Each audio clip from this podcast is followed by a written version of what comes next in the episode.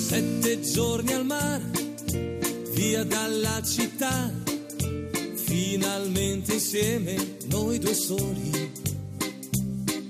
Sveglia accanto a te, poi dopo il caffè, passeggiate mano nella mano.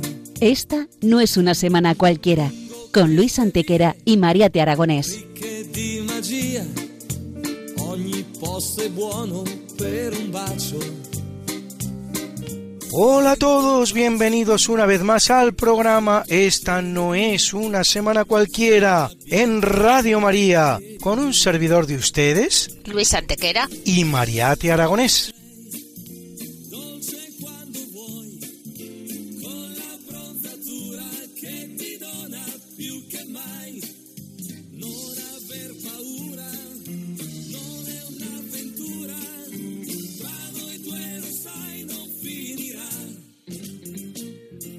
Y bien, Luis, ¿qué semana nos ocupa hoy? Hoy, Mariate, le damos un repaso a algunos de los hechos históricos ocurridos entre un 26 de mayo y un 1 de junio. Una semana que no es una semana cualquiera, siete días, sette giorni, como dice nuestra sintonía, en los que han pasado a lo largo de la historia cosas que ni se imaginan nuestros oyentes, porque la historia es así, mejor y más fantástica que la más increíble de las fantasías. Comencemos pues. Pues allá vamos.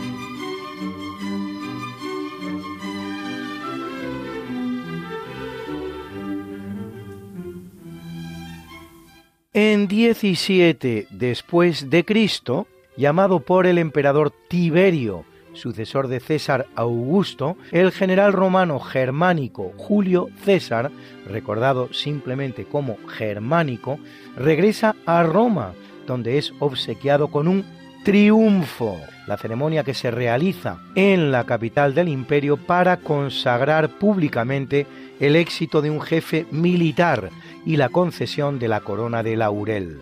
No en balde viene germánico de obtener sonoras victorias sobre las tribus germanas al oeste del Elba, vengando la terrible derrota de Teotoburgo, acontecida ocho años antes. Se trata de un caramelo envenenado, tratándose como se trataba de uno de los hombres más populares de Roma, Tiberio no quería otra cosa que separarlo de sus fieles ejércitos, enviándolo a continuación a reorganizar las provincias asiáticas. Estando en Antioquía, Germánico enferma y muere el 10 de octubre del año 19, solo dos años después. Germánico es el padre de Cayo César, más conocido como Calígula, el cruel tirano que terminará siendo el sucesor de Tiberio.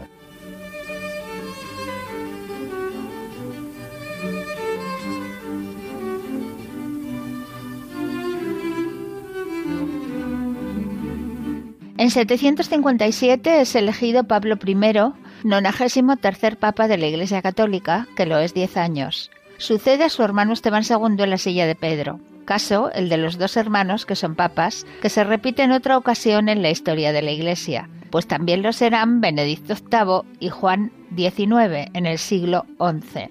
Tendrá que hacer frente a las invasiones lombardas y será, después de su hermano, el primer papa rey, es decir, no solo señor espiritual de la cristiandad y de Roma, sino también de un reino temporal en la península itálica con una extensión, por cierto, nada despreciable. Para preservar ese dominio temporal frente a sus enemigos naturales, bizantinos y lombardos, firma en 756 el Tratado de Chieri, gracias al cual se produce la llamada donación carisíaca de Chieri, que le hace a la Iglesia de una serie de tierras en Italia el rey Franco Pipino el Breve, al que el Papa unge rey en la Basílica de Saint-Denis, cerca de París, con una ceremonia que han venido observando desde entonces en su coronación todos los reyes de Francia. Paulo I es santo de la Iglesia Católica.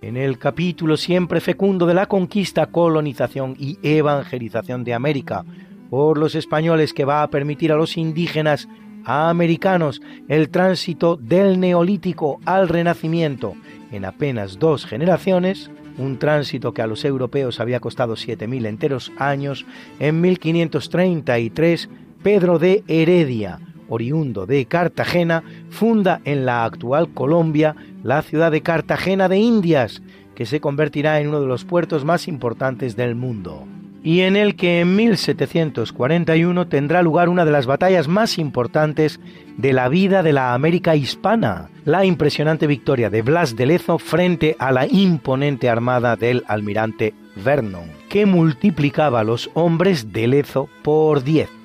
En 1572 Jerónimo de Silva en Perú funda la ciudad de Huancayo, que significa el lugar de la piedra, y en 1806 Ramón Francisco Flores la parroquia de San José de Flores, hoy incorporada a Buenos Aires como un barrio más.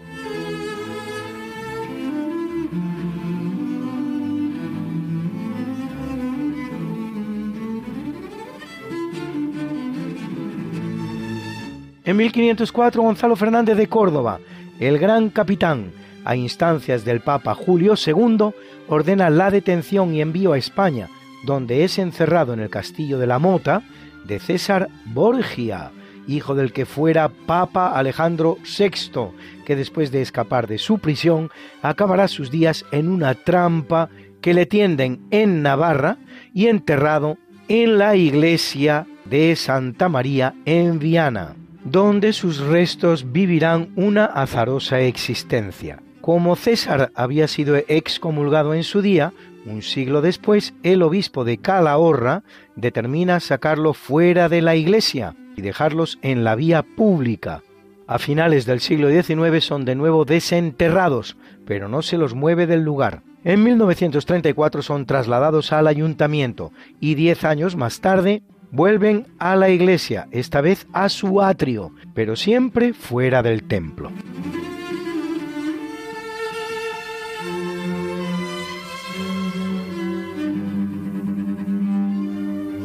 Este maravilloso chotis de la zarzuela La Chulapona sonó el pasado martes 16 de mayo en el Auditorio Nacional de Madrid.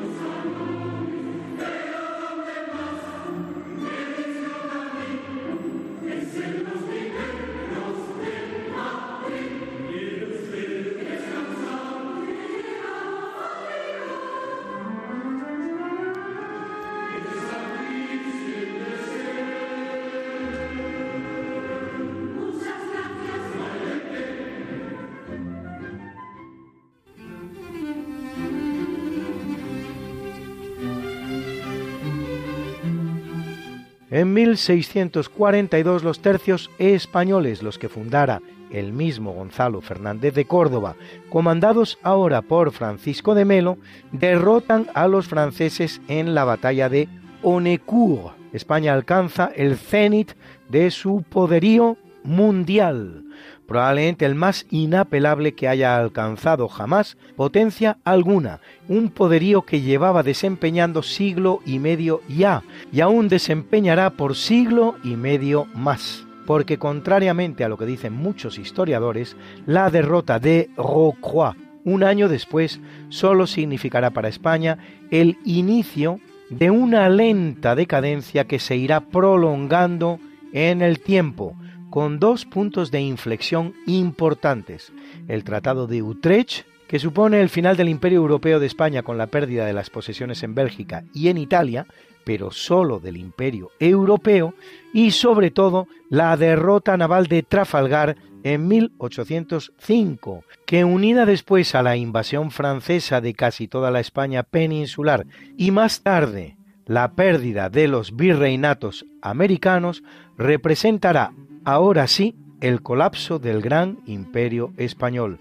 Rocroi acostumbra a ser uno de los hitos preferidos por los historiadores antiespañoles, muchos de ellos españoles, para anticipar la decadencia española, aunque algunos la anticipan todavía a la catástrofe meteorológica sufrida por la Armada Española en 1588 y no falta quien incluso a la doble abdicación de Carlos V en Bruselas, acontecida en 1546. Todo vale con tal de desmerecer el poderío español durante tres siglos de historia.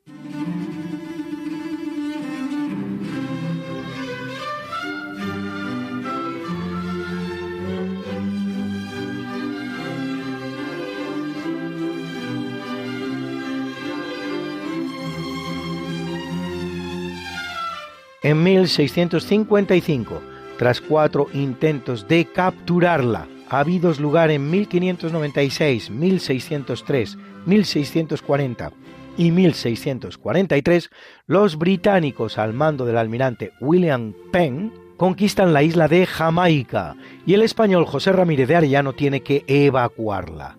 Jamaica es una isla en el centro del mar Caribe, descubierta por Cristóbal Colón, con Ramírez de Arellano no se van solo los habitantes de origen español, sino lo que es mucho más significativo, toda la población indígena y mestiza, que los ingleses reemplazarán por población negra africana para el monocultivo del azúcar. En régimen de esclavitud. Ahora ya sabe usted por qué todos esos vigorosos atletas jamaicanos que realizan las grandes proezas que consiguen en los Juegos Olímpicos son siempre de raza negra y tan negros de hecho. Y es que al día de hoy toda la población jamaicana no negra apenas alcanza un 5%. La isla se convertirá en la base de la piratería inglesa en el Caribe y en el Atlántico.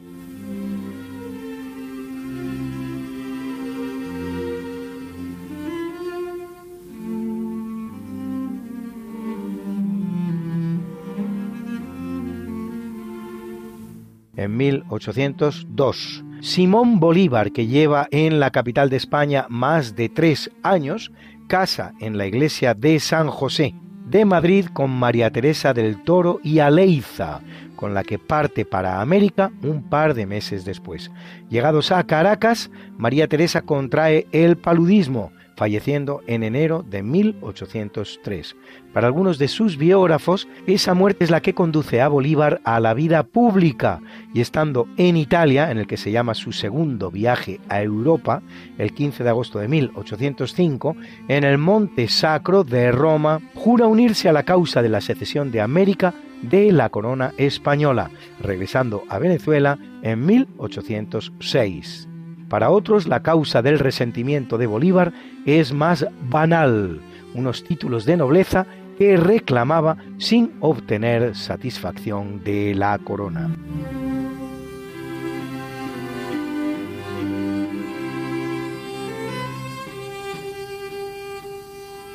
En 1879, en el marco de la Segunda Guerra Anglo-Afgana, que dura desde 1878 hasta 1880, 880 entre Inglaterra y el Emirato de Afganistán, gobernado por Sher Ali Khan de la dinastía Barakzai, se firma el Tratado de Gandamak. Se trataba de la Segunda Guerra entre la India británica y Afganistán, después de la primera que se había producido entre 1839 y 1842, con un completo desastre esta para los ingleses. Gandamak no representará tampoco una victoria neta para los británicos, pues aunque otorga a estos el control de la política exterior de la zona para mantenerla aislada de toda otra potencia, notablemente los rusos, lo cierto es que el ejército ocupante abandona la zona y los afganos mantienen su soberanía interior. Todavía se producirá una tercera guerra anglo-afgana en 1919, por la que los afganos recuperan el control de su propia política exterior. Como se ve, Afganistán es un territorio indómito por el que han pasado todas las grandes potencias del siglo XIX, XX y XXI, mordiendo todas ellas el polvo, pues como es sobradamente conocido, la Unión Soviética entre 1978 y 1992 y Estados Unidos entre 2001 y 2021 intentan controlar el país y ambas superpotencias tendrán que abandonarlo con el rabo entre las patas.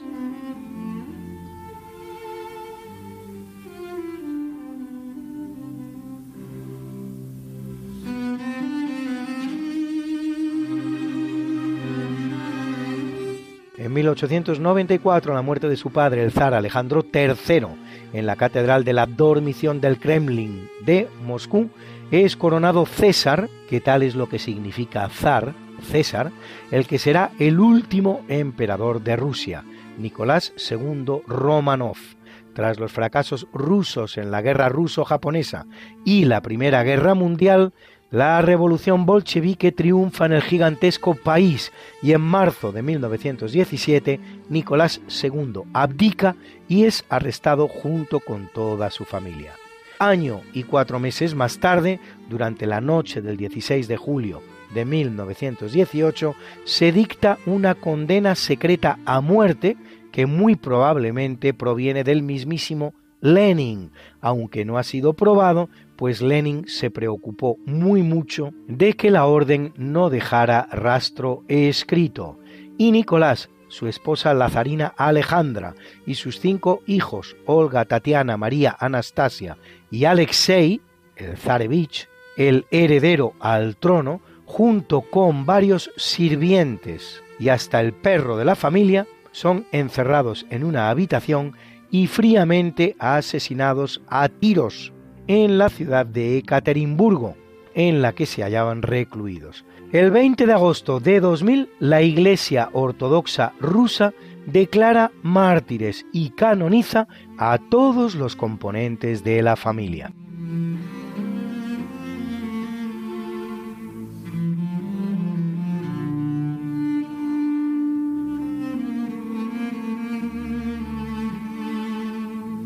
En 1905, en el marco de la guerra ruso-japonesa, que dura año y medio, comienza en el mar de Japón la batalla del estrecho de Tsushima, la cual finaliza con la victoria nipona, a la que sigue el Tratado de Portsmouth, por el que Rusia reconoce los intereses de Japón en Corea. Cede la península de Liaodong, su base en Port Arthur, el ferrocarril meridional de Manchuria y la mitad sur de la isla de Sajalín. Ambos países se comprometen a restituir Manchuria a China.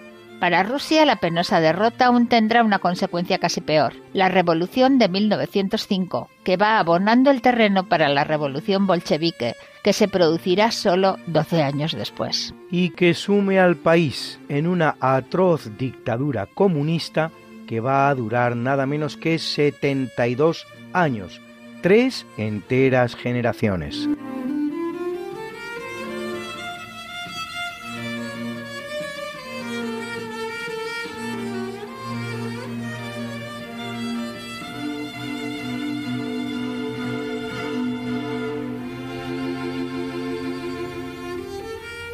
En 1945, las fuerzas aéreas estadounidenses realizan sobre Tokio un bombardeo que produce la muerte de unos 100.000 civiles y la total destrucción de más de la mitad de la ciudad. Es uno más de los terribles bombardeos ejecutados por las fuerzas aéreas norteamericanas en el Pacífico, junto con Osaka y sobre todo Manila, en el mes de marzo, con otras 100.000 víctimas. Doblemente grave cuanto que Estados Unidos no estaba en guerra con Filipinas, que era por ese entonces una colonia norteamericana. Bombardeos que se verán completados en el mes de agosto del mismo año con las dos bombas atómicas lanzadas sobre Hiroshima y Nagasaki, con 200.000 y 100.000 víctimas respectivamente. Escuchen esta maravillosa versión de la quinta sinfonía de Beethoven, a guitarra y solo con una guitarra.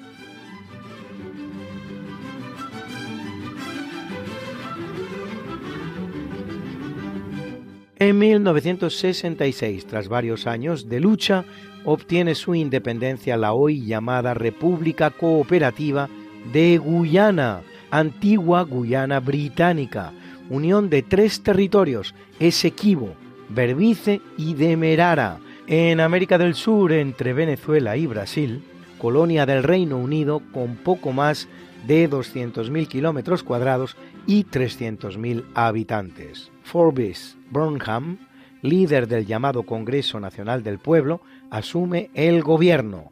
Descubierta por el español Diego de Ordaz en 1531 y convertida en la provincia de Guyana en 1594, en 1616 la Compañía Neerlandesa de las Indias Occidentales establece una fortaleza en la zona a la que llama Condado del Esequibo. Dirigidos por el africano Kofi, tenido hoy por el héroe nacional guyenés, en 1763 se produce la rebelión de los esclavos de Berbiche, aplastada por los holandeses.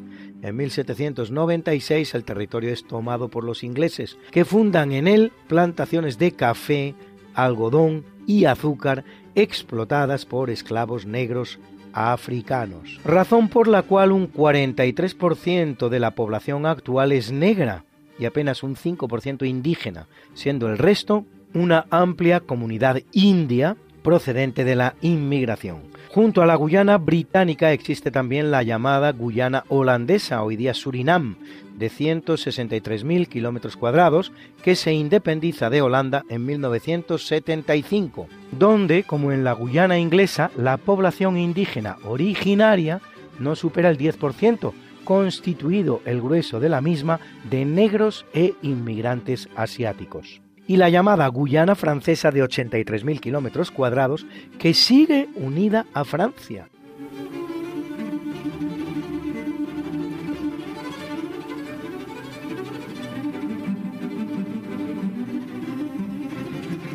En 1974, tras apoyar públicamente al disidente Solzhenitsyn, el gran violonchelista Mitislav Rostropovich gran amigo de la reina Sofía de España, abandona la Unión Soviética, de cuya nacionalidad será desposeído.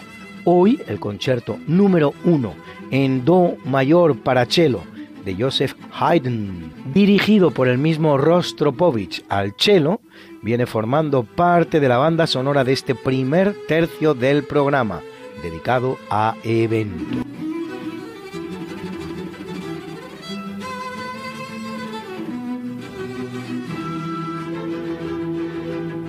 En 1985, la final de la Copa de Europa entre el Liverpool y la Juventus en el estadio Heysel en Bruselas se convierte en tragedia. 41 personas mueren y 48 resultan heridas por la actitud brutal de los hooligans británicos. A pesar de todo, el partido se va a jugar con el resultado de la victoria de la Juventus por 1 a 0. ¿A que no te imaginabas que desde Radio María España ayudamos a tantas emisoras de Radio María en el mundo como la del Congo, Burundi, Siria, Irak o Líbano, lugares donde nuestros hermanos en la fe nos necesitan tanto.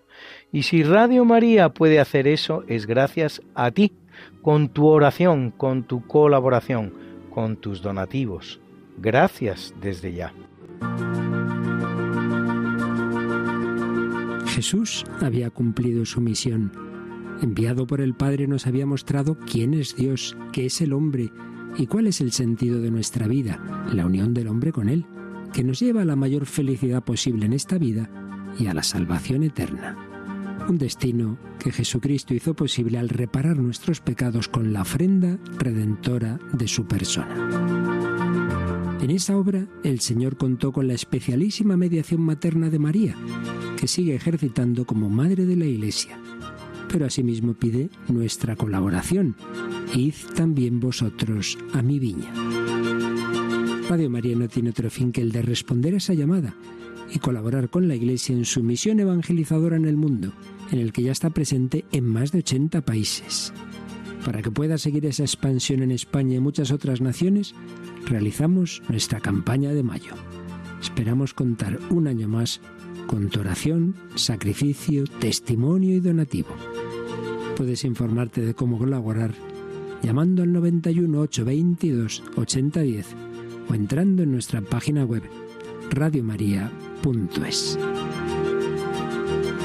Con María al servicio de la nueva evangelización.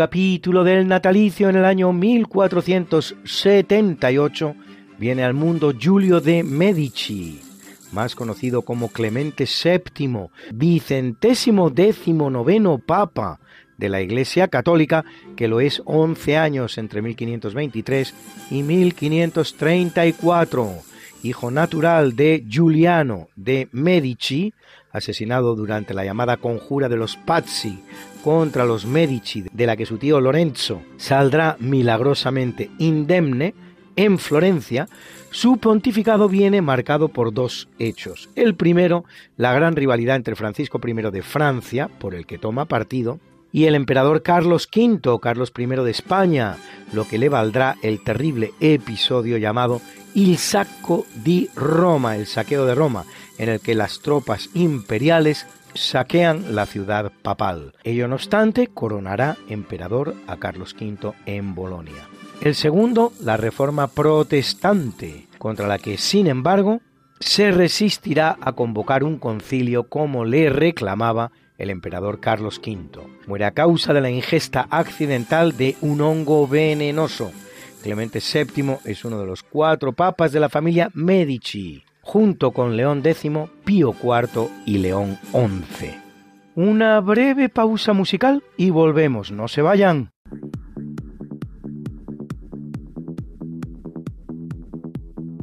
Creation shows me what to do. I'm dancing on the floor with you, and when you touch my hand, I go crazy. The music tells me what to feel like, like it now, but is it real? By the time we say goodnight, I'll know if this is right,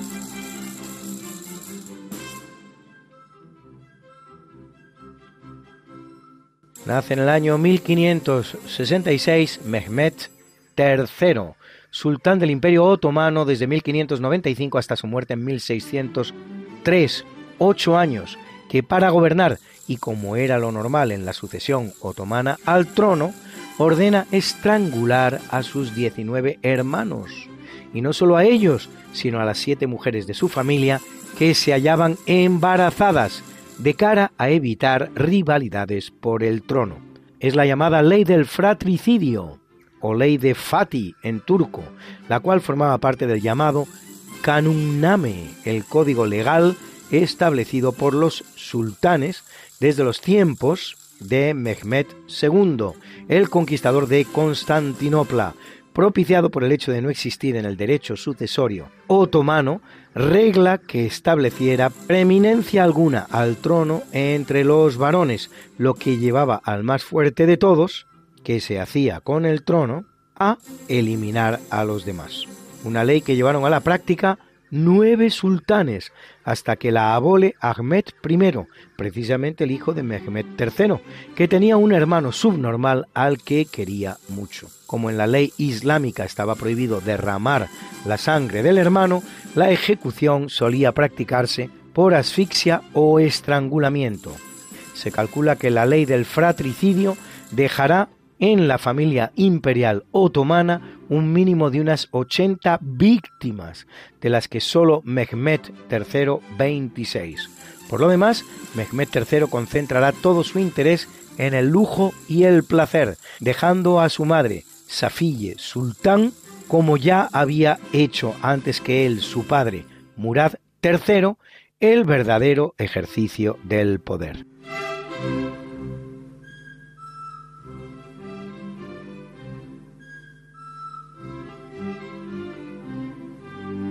En 1660 nace Jorge I Hanover, príncipe alemán que, al morir la reina Ana de Inglaterra en agosto de 1714, ocupará el trono británico durante 13 años, después de ser descartados decenas de herederos de la familia Estuardo, con mejor derecho que él, por el solo hecho de ser católicos, fundando así la dinastía de los Hanover, que dará a Inglaterra seis reyes, a saber, cuatro Jorges, Guillermo IV y la reina Victoria, tras la que entra en Inglaterra la dinastía Saxo-Coburgo-Gotha.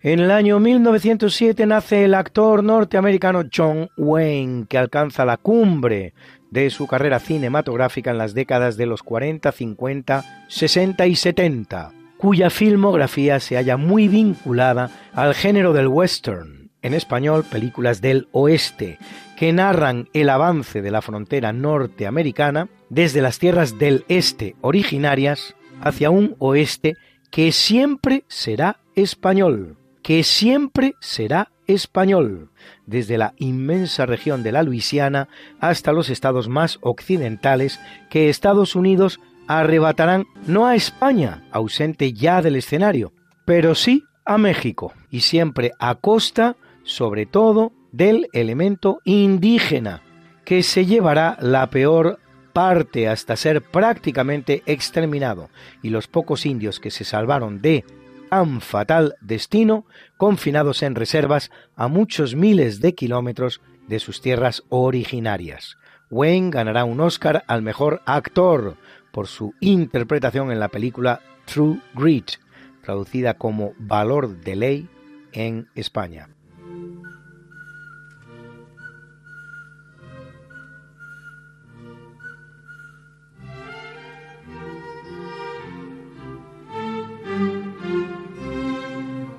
En el año 1928 nace Jack Kevorkian, supuesto médico tristemente célebre por la aplicación de la eutanasia a 130 seres humanos, condenado por homicidio a una pena de entre 10 y 25 años de prisión, de los cuales encima solo cumple 8.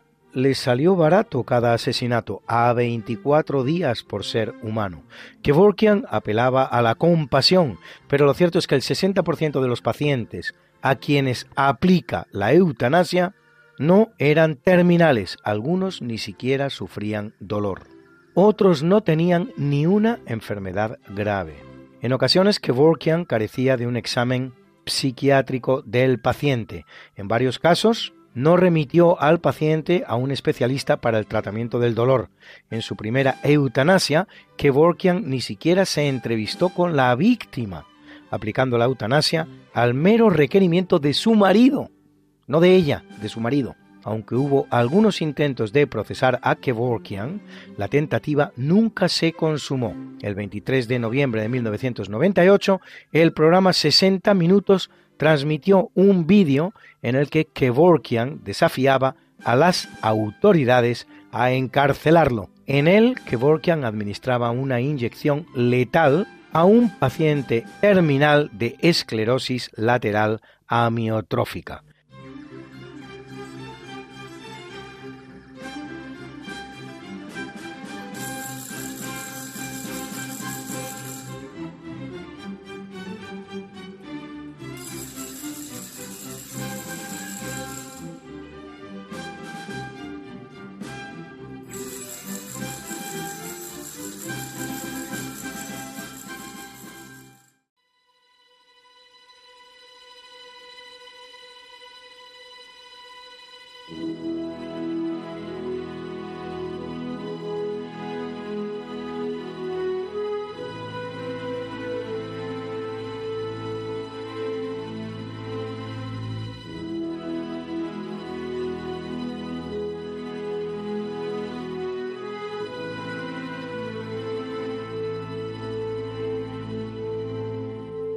En el capítulo del obituario, en 1703 fallece Samuel Pepys, miembro del Parlamento inglés, célebre por el diario que deja escrito, el cual es una de las fuentes más importantes del período de la restauración inglesa, nombre con el que se conoce al que comienza en 1660 con el restablecimiento de la monarquía en la persona de Carlos II, de la familia Estuardo, tras la mal llamada República de Cromwell, el miembro del Parlamento que había hecho decapitar al rey Carlos I. Y decimos mal llamada República porque contrariamente a lo que el nombre podría dar a entender, no solo Cromwell no se sometió ni a votación alguna, ni a periodo alguno limitado de gobierno, sino lo que es aún más relevante, después de morir en el poder tras gobernar hasta su muerte, deja como sucesor a su propio hijo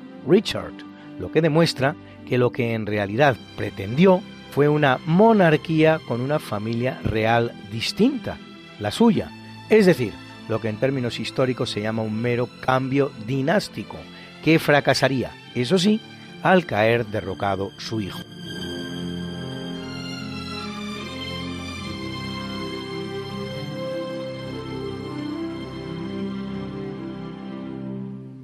Abandona el mundo en 1787 Leopold Mozart, músico y compositor austríaco, padre de Wolfgang Gottlieb Mozart, su primer y mejor maestro y su verdadero creador, sin el cual nunca habríamos podido disfrutar de las increíbles creaciones de su hijo. Son muy pocas las obras de su autoría que al día de hoy conocemos, por no decir ninguna, a no ser que lo sea esta famosa Sinfonía de los Juguetes, que hoy ha acompañado nuestro natalicio y que algunos le atribuyen, aunque otros otorgan el crédito de su autoría más bien a Joseph Haydn.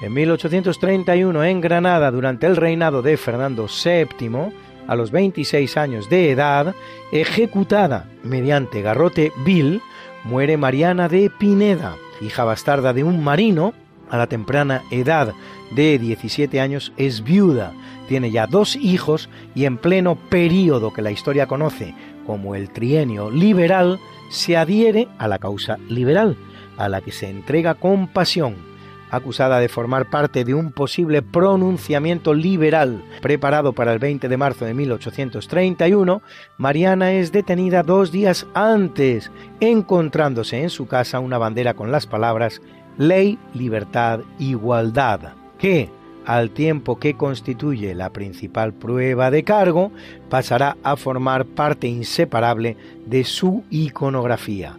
Su dramática muerte la convertirá en mártir de la causa liberal y protagonista de multitud de obras literarias escritas por autores como Francisco Villanueva y Madrid, Francisco de Paula Lasso de la Vega, Federico García Lorca o José Martín Recuerda, y hasta una ópera, Mariana en Sombras, de Alberto García de Mestres.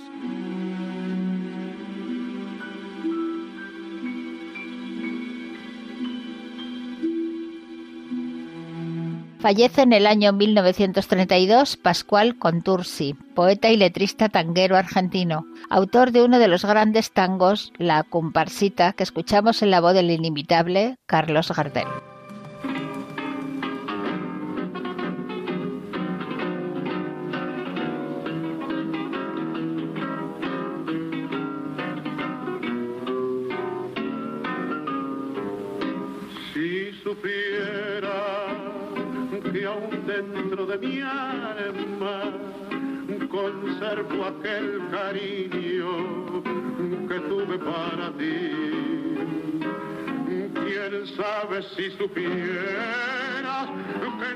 He olvidado, volviendo a tu pasado, te acordarás de mí los amigos ya no vienen ni siquiera visitarme. Nadie quiere consolarme en mi aflicción. Desde el día que te fuiste, angustias en mi pecho. De si percanta que has hecho de mi pobre corazón al cotorro abandonado, ya ni el sol de la mañana asoma por la ventana como cuando estaba vos. Aquel perrito compañero que por tu ausencia no comía, al verme solo el otro día también me dejó si supiera que aún dentro de mi alma conservo aquel cariño que tuve para ti. Quién sabe si supiera que nunca te he olvidado, volviendo a tu pasado, te acordarás de mí.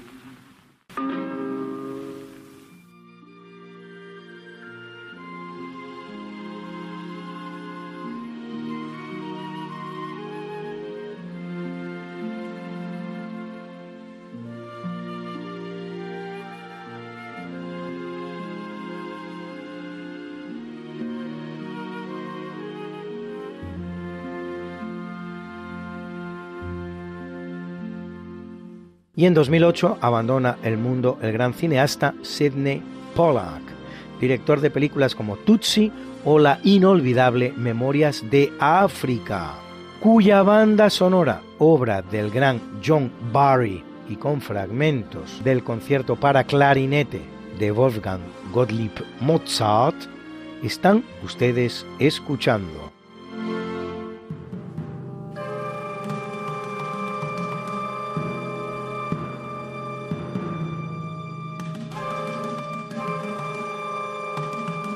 Y Alberto nos trae hoy una vez más uno de esos grandes españoles, un auténtico científico del Renacimiento, del que sabemos muy poco, y no porque no lo merezca. Martín Cortés Albácara. Nace en Bujarloz, que es un pueblo de Zaragoza, en el año 1510. Se supone que estudia en principio en Zaragoza y ya con 20 años se va a Cádiz a la escuela de pilotos. Allí termina los estudios y se queda como profesor. Ya no se moverá toda la vida de Cádiz. En 1551 publica un libro que se titula más o menos La esfera y el arte de navegar, nuevos métodos y nuevas herramientas. Este libro tiene un éxito muy grande, sobre todo en Inglaterra, puesto que un inglés hace con este libro y lo edita nueve veces de 1552 a 1560 es el libro de cabecera de todos los navegantes ingleses. Es más, el Drake es el que utiliza. Es un libro sencillo, didáctico, se compone de 20 partes y en ella detalla todo el último conocimiento que hay sobre el arte de la navegación. Nuestro buen aragonés es considerado uno de los primeros científicos del Renacimiento. Y su teoría más importante es que el polo norte magnético y el polo norte geográfico no están en el mismo sitio. Él sitúa el polo norte magnético en Groenlandia. Otra de sus aportaciones para la ciencia de la navegación es hacer que una esfera se pueda plasmar en un plano para esto hace que los paralelos, dependiendo cuanto más al norte sean, tengan una mayor distancia entre líneas para que se ajuste más a lo que es la navegación real. También tiene varios inventos suyos, que es un nocturlabio, que es un instrumento para medir con precisión la hora local en el mar, basándose en una estrella determinada y la posición que ocupa en el firmamento. Hizo varios relojes solares, etcétera, etcétera. Muere a los 72 años en Cádiz, la conquista de América no solo fue una conquista de un grupo de hombres bien armados y disciplinados, sino que fue también la superioridad científica de una nación que se adelanta al renacimiento al resto de Europa. A raíz de este incidente con los ingleses que descubren el libro este, todos los inventos españoles pasan a ser catalogados como secretos y son opacados para el resto del mundo, para que no les se los copien potencias extranjeras. Pues esto es todo y buenos días.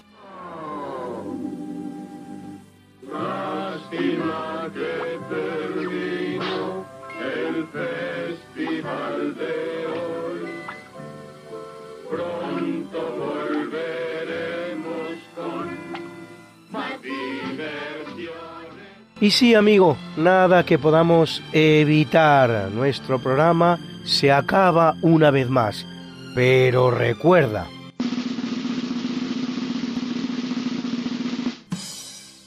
La verdad se descubre, la mentira se inventa. Ludovico Antiguo.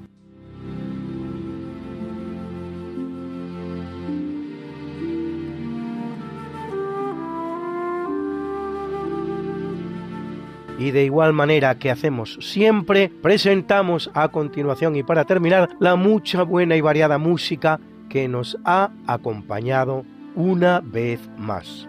Y en el tercio de eventos el concierto número uno en Do mayor para cello de Joseph Haydn, al cello y en la dirección Mitislav Rostropovich, con la Orquesta Sinfónica de Radio Televisión Española.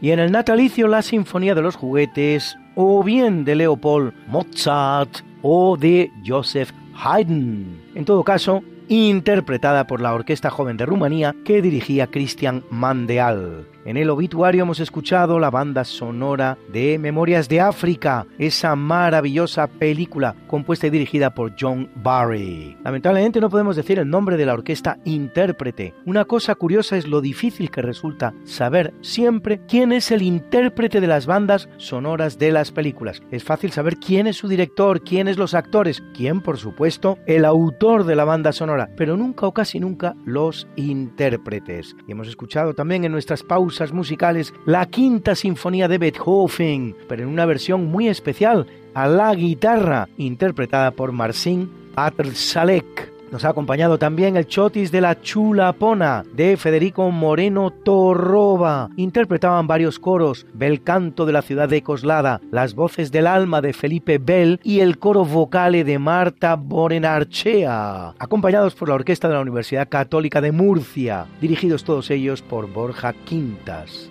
Hemos escuchado también una bonita canción Who Owns My Heart, a quien pertenece mi corazón, de Antonina Armato y Tim James, interpretada por Miley Cyrus. Y ese tango maravilloso que es La Comparsita de Gerardo Matos Rodríguez y Pascual Contursi en la voz impagable de Carlos Gardel.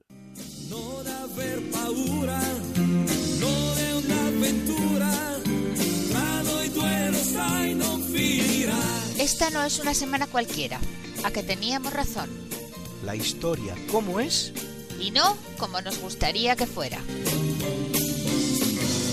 Hasta el próximo programa. Se despiden de ti, Mariate Aragonés y Luis Antequera.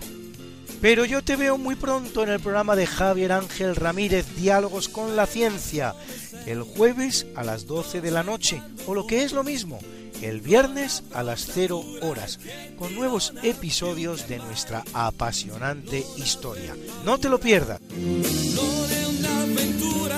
Les hemos ofrecido en Radio María Esta no es una semana cualquiera, con Luis Antequera y María Te Aragonés.